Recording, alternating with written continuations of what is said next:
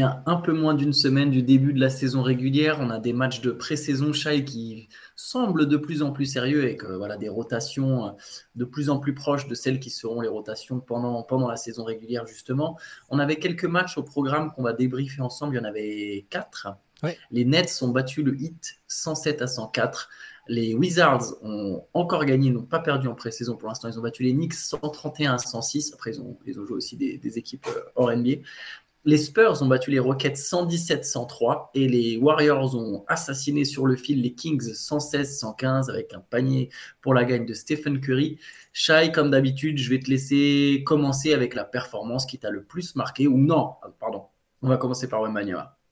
En fait, je, je, décide. On va commencer par Wembanyama. Euh, histoire de ne pas le garder pour la fin. Cette fois-ci, on l'a fait sur le podcast. Là, on va parler directement de Victor Wembanyama. Victor Wembanyama qui a donc mis 15 points en 20, 21 euh, minutes. 15 points, 6 rebonds, 2 blocs. Alors, il a notamment tiré beaucoup de lancers parce qu'il a été maladroit dans le champ, 3 sur 10. Mais il y a une chose que je retiens avec Victor, avec Victor Wembanyama, c'est qu'en fait, quel que soit le match, même quand il sera moins performant, on aura des highlights de, bah, de fou, entre guillemets c'est ça, c'est une, une composante de son jeu qui n'est pas forcément toujours évoquée depuis qu'il est entré sur la scène, euh, qu'il est sous les spotlights. On, sait qu'il aime bien le, le, le, show, enfin qu'il y ait du spectacle. Euh, il aime bien ne pas se fixer de cadre, de limite. Euh, et là, on l'a vu sur deux actions. Je trouve, moi, j'en compte deux parce que c'est surtout le petit pont sur Reggie Bullock qui a fait, qui a beaucoup euh, fait réagir et, et, même Pop après on a discuté. Enfin, Benjamin nous a, nous a envoyé des, des, qu'il a recueillis euh, après. Mais euh, cette action, ouais, ce petit pont est derrière bah, efficace hein, finalement. efficace parce que derrière il récupère le ballon et puis il y, a une situation de jeu. Et j'aime bien aussi, j'ai bien aimé le. Passe aérienne. Voilà, il, il, fait un sauvetage pour empêcher la sortie de balle et en même temps il, se, il fait une passe aveugle pour Devin Vassell ce genre de passe, moi, on avait surtout vu des mecs comme Doncic en faire, tu vois. Euh, un sauvetage où, euh, et plus, plus euh, passe aveugle dans, le même temps. Ça demande quand même une certaine technicité. Puis surtout, tu te dis, avec son gabarit, c'est pas censé être quelque chose de facile à faire. Mais ce que je retiens, c'est la composante spectacle. Et tu as raison de dire que quoi qu'il advienne dans les matchs, même s'il sera un peu moins bien, et là, bon, sur 21 minutes, il fait quand même, il fait quand même des stats, mine de rien. Euh, et, son, équipe gagne, il est en plus-minus positif, il n'y a pas grand-chose à... Voilà, c'est... tout, va bien, mais tu as raison sur cette composante spectacle qui fait que ça, ça, fait partie du, du package. Et c'est ce qui fait que les médias, euh, nous y compris, on va être enfin, presque obligés d'en parler parce que ça va s'imposer. Il, va, il sera dans des top 10, il sera. Euh, tout le monde va en faire des tonnes dessus. Oui, c'est ça. Les, les, les, actions vont, les actions vont tourner sur les réseaux et puis un peu à juste titre, parce que ce, type d'action, le petit pont sur Reggie Bullock, bah, on voit plus des joueurs comme Trey Young faire des trucs comme ça, des joueurs plus petits qui pourraient effacer un adversaire un peu plus grand qui vient vite. Euh, tu te dégages de la situation et tu fais comme ça, ou alors aussi juste pour le show, hein, juste pour, euh, pour, euh, pour une petite dose de spectacle. Et voir un mec de 2m24 faire ça, on va le dire souvent, ça, hein, c'est pas, mais c'est pas abusé. faut se rendre compte du gabarit en fait. C'est vraiment le. Voir un mec de 2m24 tenter et réussir un truc comme ça de manière aussi facile et décontractée, bah c'est, ça reste hallucinant, même si c'est la pré-saison, bah, c'est évident qu'il va tenter des choses comme ça en match.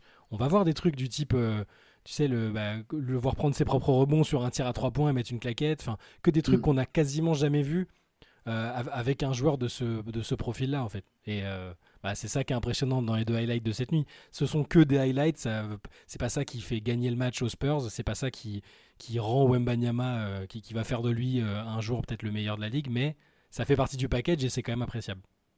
Ouais, c'est ça. Il y aura toujours des contres, des dunks, des passes. Il y aura toujours quelque chose. Après, il a manqué d'adresse, mais tu as raison de le signaler. Il fait quand même 15 points, 6 passes, 2 blocs, 7 euh, sur 8 au lancer. Il met 2 paniers à 3 points. Mm.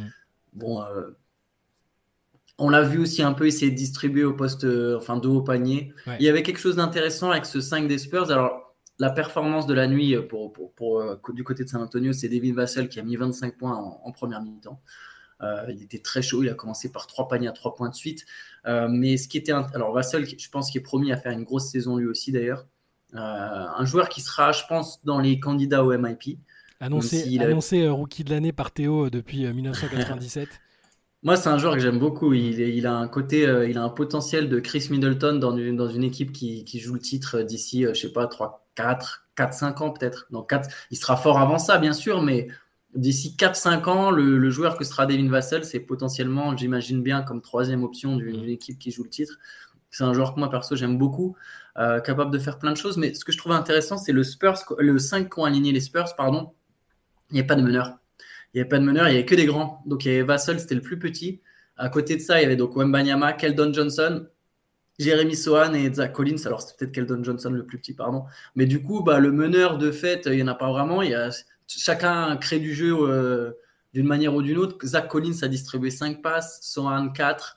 Euh, Wembanyama, on a parlé des deux passes. Bon, euh, les, deux, les deux, ces deux actions spectaculaires n'ont pas mené une passe décisive, mais ça aurait pu ça, va être intéressant parce qu'apparemment, c'est le 5 euh, qu'a choisi Pop pour débuter la saison. Trey Jones sera remplaçant. Ouais, et ce qui est... Bah, Benjamin en parle justement dans un article qu'il nous a envoyé et qui est sur le site euh, qui, doit s'appeler euh, Au Spurs, pas de meneur, pas de problème, qui date déjà du match de préparation précédent.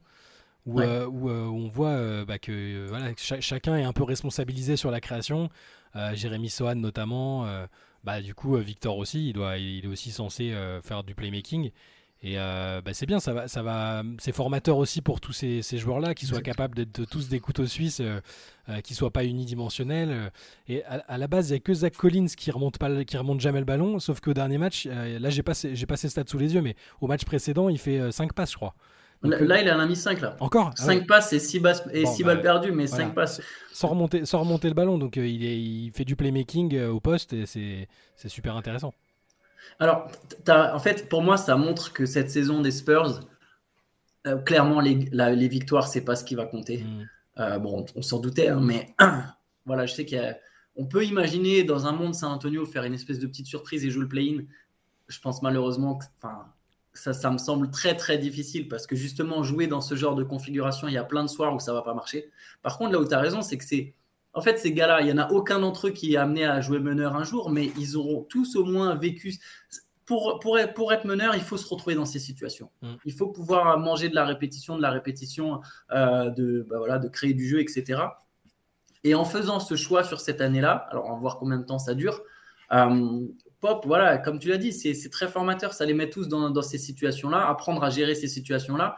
Et le moment où les Spurs euh, mettront à nouveau un vrai meneur, parce que ça va arriver, c'est impossible. Enfin, le jour où les Spurs auront envie d'être très compétitifs avec Wembanyama, il faudra clairement un vrai meneur. Mm. Mais au moins, tous ces mecs-là, je pense notamment au Vassell et au Keldon Johnson, euh, ou même Wembanyama, il y aura cette capacité à créer du jeu. Et, et peut-être que les Spurs, du coup, n'auront pas qu'un seul playmaker, mais plusieurs playmakers.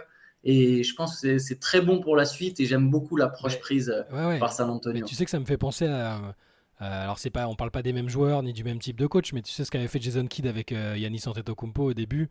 Euh, bon, il le titularisait carrément à la main, mais c'était aussi pour le, bah, pour lui apprendre à remonter le ballon, à être plus euh, dans le playmaking et je pense que on, a beau, on a beau, euh, moi le premier euh, est un peu critique de Jason Kidd en tant que coach, mais il, a fait des, jeux, des choses de ce genre-là qui aujourd'hui euh, ont permis à Yanis d'être un des joueurs les plus complets de la NBA. Donc c'est une approche que, que j'aime bien pour les Spurs.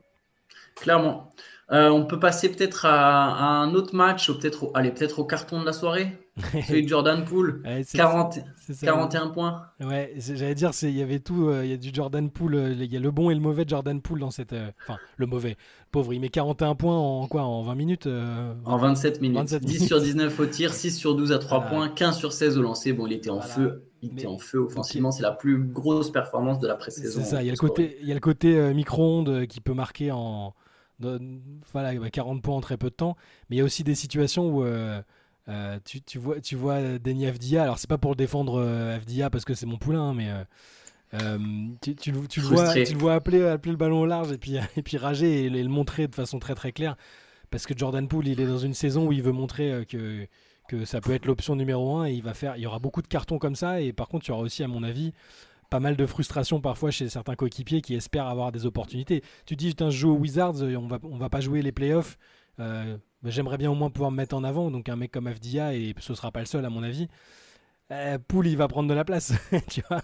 Et je pense qu'ils voilà, ils, auront carte blanche. Et euh, bon, pour un mec comme Bilal Koulibaly, je pense que c'est pas grave. Euh, voilà, c'est bon. Par exemple, cette nuit, il était titulaire, mais il a très peu shooté, il a très peu marqué, mais il avait son activité défensive habituelle. Mais Avdia, qui est aussi un autre épique, qui dans sa sélection est un gros scoreur, et a envie d'être exposé, je pense que la frustration, elle va pas être simple à gérer. Donc, ça aurait été pareil si par exemple ils avaient gardé Hachimura ou tu vois, je, c'est ce genre de joueurs qui mm. ont besoin, qui ont envie d'exposition un peu et qui, qui se retrouveraient un peu mis de côté.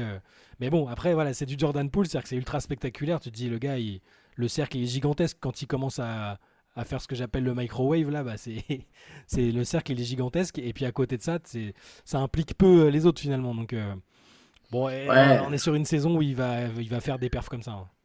J'ai vu un tweet que je trouve que j'ai envie de vous partager parce que j'ai trouvé très drôle. C'était euh, donc Jordan Poole. il y aura des soirs justement, il va mettre des cartons, mais il, son adversaire direct ira tout de suite marquer un lob dans la foulée parce que Jordan Poole sera en train de faire des pirouettes acrobatiques, euh, pirouettes synchronisées avec Kyle Kuzma pour célébrer des paniers. Euh, l'idée c'était donc de dire que bah oui, il va mettre 40 points, mais il va aussi s'en prendre 40 parce qu'il va jamais défendre. Euh, bon, après, là, c'est vrai qu'on est très critique après une performance qui est quand même la meilleure performance offensive de la pré-saison. Mais bon, que, Jordan Poole soit capable de mettre des matchs à 35, 40 points, on le sait déjà, il a déjà fait avec les Warriors, en fait, c'est pas une surprise. C'était raison. C'était ce que disait Guadalajara. En fait, je repense du coup, je, je, vois la situation où il va marquer un panier de fou et derrière il célèbre. Et ça me refait penser à ce qu'a dit Guadala il n'y a pas longtemps en disant ouais, mais c'est le meilleur pour euh, faire semblant de faire de, de, de, défendre en fait. Ouais. Faire genre qu'il a essayé et puis de, se retrouver au sol. Oh, j'ai fait mais... Donc on risque aussi d'avoir ces situations là, mais euh, ça va faire partie de l'expérience Jordan Poole à Washington. Faut, faut être prêt. C'est ça, mais je n'arrive pas à savoir comment dans cette, dans cette équipe, avec euh, ce vestiaire, comment Jordan Poole va apprendre à devenir un, un mec qui a un vrai impact sur le jeu en fait. Et, à Golden State, il y a un moment, il a quand même le potentiel pour être All-Star. Là, il le sera peut-être du. Et encore, il y a plein de mecs qui tournent à 25 points par match. Enfin, il y en a plein, non, il n'y en a pas plein, mais Bradley Bill est la preuve vivante que tu peux marquer 25, 30 points par match avec les Wizards et pas être All-Star. Je suis pas sûr que Jordan Poole sera All-Star. Non, je pense que même s'il est à 25 points, il sera pas All-Star. Si, les Wizards, ils sont pas euh, virtuellement play-in, euh, rien que ça, il y aura pas. Je pense pas. Mais, mais bon, après, mais bon, ça reste un, ça reste, tu l'as dit, un joueur offensif incroyable. Et hier, euh, hier, il fait un vrai carton euh, sur la tête des Knicks, qui est pas en plus la pire défense de la ligue. Donc, euh, même si c'est de la pré-saison, il y, en aura d'autres des matchs à 40 points et même à 50 points cette saison de Jordan Poole. Ça, c'est, c'est, quasiment une certitude. En parlant de Poole, on peut revenir sur bah, son ancienne équipe, les Warriors, qui ont battu les Kings. 4 matchs de pré-saison, 4 victoires pour les Warriors, 4 matchs de pré-saison, 4 défaites pour les Kings. Et là, bon, les Kings, pas, ils sont pas passés loin d'aller chercher leur première victoire, mais Curry est venu euh, à 15 secondes de la fin, je crois, ou 10 secondes de la fin, je sais plus. Ouais, même un peu moins, euh, un peu moins il devait rester. Euh, enfin, il prend la balle à 10 secondes et il reste. ouais, voilà, il reste 6 ou 4 quand il tire, quoi. Et, Curry qui a mis 30 points en 31 minutes. Les Warriors ont fait jouer, Steve Kerr a fait jouer longtemps ses, ses joueurs majeurs 30 minutes pour Chris Paul, 32 minutes pour euh, Thompson, 31 minutes pour Curry. Il les met dans le rythme et donc ils sont allés chercher cette victoire. Il y a des perfs intéressantes. Chris Paul est sorti du banc et hmm. ça a bien marché. Je tiens à le dire. il est sorti du banc. Ça a très bien fonctionné avec Saric. Exactement ce qu'on ce qu'on avait annoncé à un moment que Saric, après c'est de la pré-saison, hein, mais que, que Saric c'est un joueur qui va briller avec Chris Paul. Saric, il fait 14 points, 6 rebonds. Alors, il joue 28 minutes, hein, il joue beaucoup, il jouera peut-être pas toujours autant pendant la saison. Il y a quand même des absents, il n'y a pas Draymond Green, il, manquait du monde. Et Chris Paul, qui lui a fait 13 points, 6 rebonds, 9 passes en 30 minutes, plus 9. Il a eu un bon impact. il a notamment été sur le terrain en quatrième quart-temps et c'est à ce moment-là que les Warriors ont remonté les Kings. Ah, mais qui, de toute façon, qui commence ou qui finit, je pense que Chris Paul, il aura cet impact-là. La, question n'est pas de savoir si ce sera un bon playmaker en, sortie de banc ou titulaire. Oui, ça c'est sûr. Ça, il fera, il fera ce type de, de stats-là. La question, ce sera euh, comme pour beaucoup de joueurs en playoff. Hein, on sait pas. Faudra voir si quel rôle il aura et quel. Euh, est-ce qu'il sera ciblé défensivement. c'est toutes ces, choses-là. Mais, euh, mais moi, j'ai bien aimé Kuminga et Wiggins aussi en complément de Curry. Kuminga, alors, il a mis moins de points que sur les dernières sorties, hein, parce que de toute façon c'était difficile d'en mettre autant vu les cartons qui claquaient. mais toujours très bien, toujours très concerné, agressif, qui, qui, joue avec les cadres ou qui joue sans les cadres, voilà. Qui joue avec les cadres ou, ou, sans les cadres, il est, il, prend sa chance. Il n'est pas timide. Pour l'instant, il boude, il boude pas, donc c'est très bien. il boudera pas cette saison, il va avoir du temps de jeu. Et Curry, bah, tu, disais en début de, au début de, quand on a lancé le CQFR, tu disais euh, euh, qu'on se rapproche de la saison régulière. Bah, Steph Curry qui met des, des game winners euh, contre les Kings à 10 secondes de la fin, bah, ça, ça, effectivement, ça sent le début de la saison régulière, donc c'est une action classique, typique, voilà. 8 sur 12 à 3 points quand même pour Stephen Curry. Euh. Ouais, bah c'est vrai, c'est... il préchauffe. pas, mal quand même. Euh, allez, on, bon, on a, j'ai pas forcément besoin de revenir sur le Nets hit, victoire des Nets. Il n'y a pas forcément. Il n'y a pas Butler ou hit, il n'y a pas, pas grand chose à signaler. Bon, Ben Simmons Butler, qui met pas un panier. Ouais, Et Butler, on a vraiment rien à carrer. de tout ce qui tous les matchs qui sont disputés avant le mois de mars, j'ai l'impression que Jimmy Butler, ça n'intéresse vraiment pas. Non, il met, il met, plus d'efforts dans la préparation de son look pour le Media Day que, clairement dans les matchs de pré-saison. C'est c'est pas sa saison, c'est pas sa saison. Lui, c'est non, c'est voilà. Mais bon, le Hit euh, va devoir faire une saison régulière sérieuse quand même. Ah bah, playoff, c'est pas, c'est pas, c'est pas, c'est pas acquis. Euh, je ne dis pas du tout que Miami va rater les playoffs, ce n'est pas, pas, ce que je suis en train de dire. Mais l'an dernier, ils sont passés par le play-in. faut pas l'oublier. Ils ne sont pas passés loin de l'élimination contre Atlanta, je crois. Euh, ou Chicago, pardon, je sais plus. Chicago pour le, le, dernier match. Chicago, Il faut, faudra jouer sérieusement. Il faudra jouer sérieusement. Il y a, il y a, il y a moins de talent. Il faudra la jouer vraiment la saison régulière. Mais bon, de toute façon, connaissant Jimmy Butler, je pense qu'une fois que si l'équipe est en difficulté, il, il répondra présent. Mais voilà, c'est un petit je tenais à le noter comme ça. Euh, parlons de, James Harden. Ah, James Harden, on a déjà. on continue, ça, ouais, ça, fait longtemps, hein, évidemment. Alors, James Harden, je te, je te laisse euh, nous raconter un peu la nouveauté. Euh, bah, à chaque fois qu'on voit une, une, une, alerte Sham Charania ou Adrien Wojnarowski, on se demande si c'est ce que c'est ce au sujet d'Harden, mais Là, celle-là, elle est pas mal quand même. C'est-à-dire que Sham Charania nous dit que James Harden, donc dans la continuité de ce qu'on avait discuté hier, je crois. Je me, je me, perds un peu tellement on parle de lui. ouais, c'était hier, ouais. Voilà, euh, bah, du coup, il a effectivement euh, pas du tout assisté au match de pré-saison, etc. Et là, il est même plus à l'entraînement, là. Il est un peu. Euh, on, il serait à Houston. Il, serait à Houston. il serait reparti à Houston et il serait, d'après Wojnarowski, en complément d'infos, bah, mécontent de la, du, du manque d'avancée des négociations. Il pense, j'ai l'impression qu'il croit toujours que que les Sixers veulent pas faciliter son départ, ce qui est leur droit le plus strict. Euh, et du coup, le, bah, visage euh, agréable et discipliné qu'on a vu jusque-là, et encore, on a appris que c'était voilà qu'il avait fait un scrimmage et qu'il il assistait même pas au match de pré-saison de son équipe que c'était euh, qu'il en avait déjà marre et que bon, je suis pas sûr qu'on le revoit très souvent. On se demandait hier est-ce que est-ce qu'il finalement il va réussir à revenir? Est-ce qu'ils vont le faire jouer en saison? Là, je pense que on va être sur du bon blocus à l'ancienne et il va revenir dans des dispositions euh, où tant qu'il n'est pas tradé, euh, il va pas jouer ou se rendre disponible. Quoi. il, est, il est malin. Il y a donc cette sanction dont on a déjà parlé plusieurs fois. Si tu ne te pointes pas pendant tant de jours consécutifs, tu es soumis euh, à des sanctions au point où ton équipe peut même finir par te bloquer à la free agency. Mm. Mais si tu viens 15 jours, tu es, bah, es, hors de forme. Tu as raté 10 jours d'entraînement. Là, il ne se pointe pas pendant 10 jours. De quoi il revient? Parce qu'il ne peut pas faire plus de X jours compétitifs, euh, consécutifs. Pardon. Il revient. Il est hors de forme. Les Sixers ne peuvent pas le faire jouer. Donc il est là. Tu vois, il est là. Il répond à l'appel. Tu vois, il fait son devoir. Il fait son boulot. Mais il est hors de forme. Tu ne peux pas le faire jouer. Quand un mec manque 15 jours, ils sont obligés de le, de le remettre en conditioning. Il refait son conditioning. Il se rebarre. Et il revient. Et il se rebarre. Et au final, il joue jamais. Oh, ça, peut être une, ça peut être une stratégie si tu veux esquiver les, sanctions du CBA prévues par le CBA. Puis je suis pas sûr qu'à Houston, il, passe son temps à la salle de sport, tu vois. Je, bon, simple supposition, il a, je, pense qu'il a ses endroits préférentiels pour, pour euh, effacer son chagrin, tu vois, ce que je veux dire. Je, des strip clubs, ouais. Bah, non, mais après, il, il, doit sans doute faire des workouts individuels, mais, ça, mais, mais, ça n'a rien à voir de toute manière. Euh, ça n'a rien à voir avec, avec euh, les, des, séances intenses à plusieurs ou des séances avec contact. Donc, euh, de toute façon, et, tu vois, et on continue il aura besoin de conditioning quand il revient. Ouais, et puis en même temps, il y a toujours l'info comme quoi les Clippers veulent absolument pas lâcher Terrence Mann. Mais moi, pour moi, quand on vient dire non, non, on veut absolument pas perdre Terrence Mann dans l'affaire, c'est une autre façon de dire bon, on n'avait pas trop chaud pour James Harden en fait. Ouais. on veut pas le vexer, mais. Il y a, D'ailleurs, il y a une rumeur, mais j'y crois pas forcément. C'est parce que c'est rapporté par Nick Wright, ah, on surnomme affectueusement Nick Wong dans la rédaction. Donc, je, pense qu'il surfe un peu. Après, voilà, là, je me permets. De... C'est mon interprétation de, de, ce que lui rapporte. Peut-être que la source est réelle. Je vous laisserai. Après, c'est à vous de, décider si vous ne y croirez pas. Mais c'est que dans la foulée de ce que dit Wojnarowski, donc, ok, on sait que Harden est mécontent des négociations. Il faut savoir qu'aux États-Unis, enfin, pas qu'aux États-Unis, dans n'importe quel média, on a tendance après derrière à interpréter un truc qui a été déjà dit. C'est-à-dire qu'on a une rumeur ou une info qui est donnée par Wojnarowski, puis derrière on l'interprète, on va plus loin et on peut créer. Enfin, il y, a des, y, journalistes US, je me permets de le dire très clairement, qui créent des rumeurs à partir de, ça. Chris Broussard notamment était très fort pour ça. Donc là, Nick, Nick euh, Wright, ce qui rapporte, j'allais dire Nick, ce qui rapporte, c'est que les Clippers seraient offerts un pick, un swap et man que les Sixers auraient refusé et que c'est ça qui aurait mené au départ d'Arden.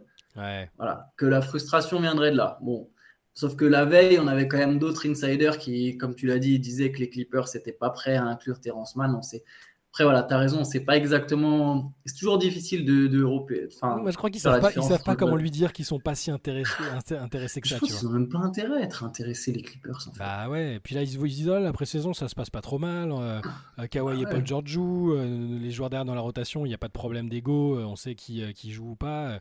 tu rajoutes Arden dans le mix, bah c'est. Arden, Arden chez lui en Californie, enfin, c'est un Californien. Tu peux... Il sera peut-être fort, mais, c'est. il, sera fort, il sera fort à la quoi. Donc c'est ça peut être parfois au détriment de l'équipe, ça peut être euh, très fort mais pas au bon moment. C'est bon, on, on, dresse un portrait assez négatif d'Arden. Je pense que les, ses supporters, ses, fans qui nous écoutent doivent penser qu'on ne peut pas le, supporter, mais ça n'a absolument rien à voir. Dire quand, euh, quand, quand, il est, euh, il, on, était même quand on discutait de All-Star l'année dernière, on le mettait, nous on le mettait All-Star et, et, on était surpris de pas le voir. Après on a compris qu'il avait pas, il avait refusé de venir en backup parce qu'il avait été vexé, mais voilà.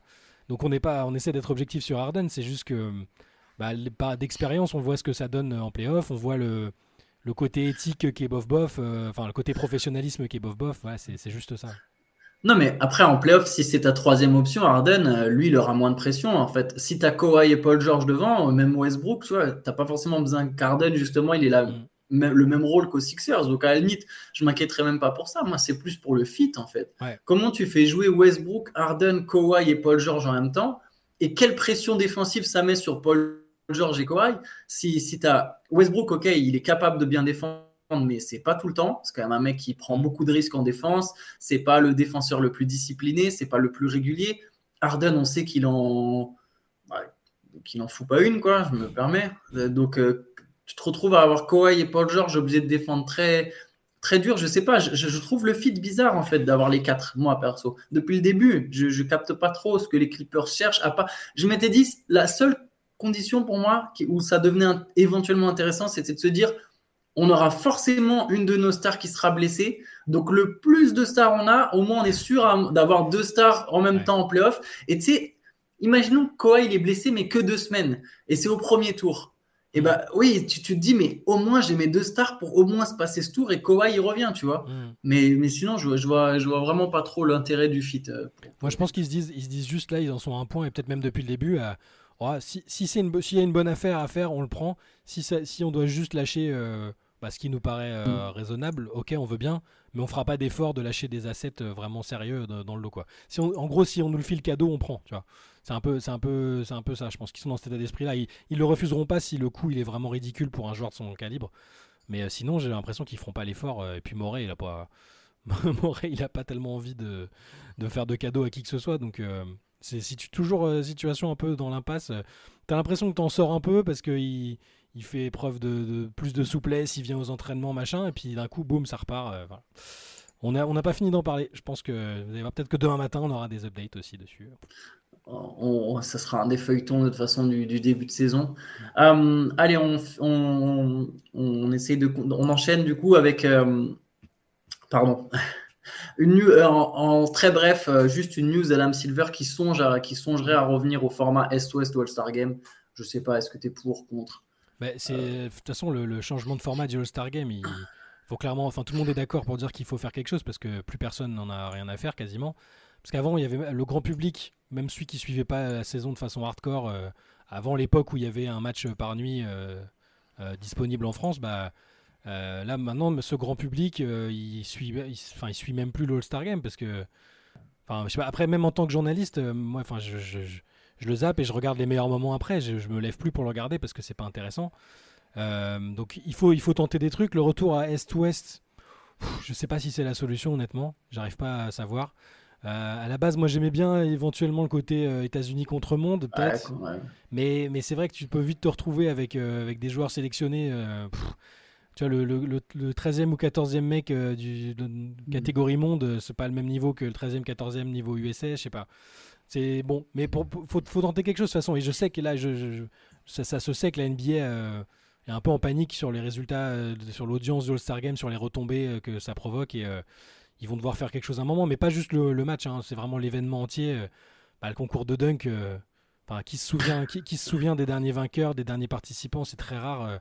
Enfin, on a tous en tête les, trucs marquants, Lavin, Gordon, et puis après, bah, vite fait, tu vas peut-être te rappeler d'un truc récent, mais sinon voilà. À la limite, moi les concours de shoot, je les trouve toujours sympas. je regarde parce que ça, dire, le format, tu peux, tu peux pas le faire évoluer beaucoup et, ça reste sympa et divertissant à regarder. le match des rookies, euh, ils tentent des trucs maintenant euh, euh, avec de, la J-League, c'est horrible. Bon, ça a toujours été particulier ces matchs-là, mm. mais, mais, mais, bon, c'est de moins en moins intéressant. Donc il faut faire quelque chose. J'ai pas de solution. Est-ce que c'est ça Tu sais, on parlait même aussi à un moment d'un une sorte de tournoi de 1 contre 1, de trucs en 3-3, je sais pas, changer des formats pour que ça ce soit parce que maintenant, les gens sont tellement abreuvés de basket et de NBA qu'ils ils ont plus besoin de ça maintenant. Ils ont plus besoin de cette dose-là à mi-saison. Euh. Un tournoi 3-3 serait marrant. Moi, j'aimerais bien. Tu vois, tu as 24 All-Stars. chacun fait sa team, tu vois. Et puis, euh, ouais, chacun fait sa team. Euh, bon après c'est crevant le 3 Deux poules et une finale. S'ils le font sérieusement, c'est crevant et bon pour ménager les organismes, c'est pas ouf. Ouais, c'est ça. Le problème c'est que personne n'a envie de jouer en fait. mais après il y a des il y a d'autres ligues qui ont carrément euh, supprimé ou qui l'ont pas fait tous les ans ou euh, enfin. ça représente tellement d'argent pour la ville qui accueille et pour la NBA en fait. Ça sera pas. Bon, on verra pour l'instant, on n'a pas de solution miracle, mais si, si, vous voulez, on y consacrera une late session ou un truc pour comment réparer, comment sauver le All-Star Game. Voilà. C'est une très bonne idée, Sacha. C'est une très bonne idée. Euh, allez, on va finir quand même par les finales WNBA avec le sacre euh, des Aces de Las Vegas. Euh, victoire 3-1 contre, contre le Liberty de New York. C'est le premier back-to-back depuis 2002 Exactement, c'était les Sparks qui avaient fait ça. Il y a une sorte de malédiction, pour ceux qui ne suivent pas la WNBA, il y, a une, il y a une malédiction sur le back-to-back. Même des équipes dynastiques comme les Lynx ou, ou, le Storm n'ont jamais réussi à faire de back-to-back depuis 2002 en ayant des équipes de malades. Hein. Mais bon, voilà, c'est une ligue très dense et très compétitive. Donc, euh, Et là, on pensait qu'il allait encore avoir une malédiction parce que, euh, comme on en avait déjà parlé, donc les Aces menaient 2-0, euh, largement rien à dire, super niveau et tout. Et au match 3, elles ont perdu Chelsea Gray, qui est une des meilleures meneuses de la ligue, qui était MVP des dernières finales, et Kia Stokes, qui est leur pivot titulaire. Et ça, ça, c'était déjà une équipe qui reposait sur une rotation très, très, très fine. Et, tout le monde se disait, bah, ça y est, New York a repris, va, va reprendre la main. Match 4 à domicile tu as une équipe avec euh, Brianna Stewart, John Quell Jones et compagnie, ça va le faire.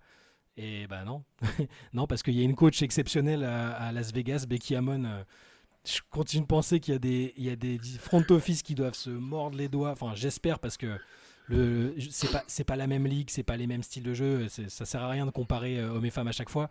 Mais le niveau de coaching, parce que ils sont, le, le micro est souvent posé près des bons, on entend, c'est en termes de charisme, de capacité à, à, s'adapter, parce que là, elle a dû s'adapter. C'est-à-dire que tu perds ta meneuse et ta pivot. Hein. Et les joueuses euh, de la rotation. Derrière, 5, euh. ah, et, derrière, les remplaçantes, c'était c'est pas pour leur faire injure, mais c'est niveau euh, faiblard quand même. Tu vois. C'est des joueuses qui ont quasiment pas joué de la saison en plus. Bah, en stratégie, en choisissant les bonnes adaptations défensives, offensives, bah, elles ont fait déjouer New York. dans un match où Marine Johannes a joué 7 minutes, malheureusement, très, peu, très peu entré, comme trop souvent cette année.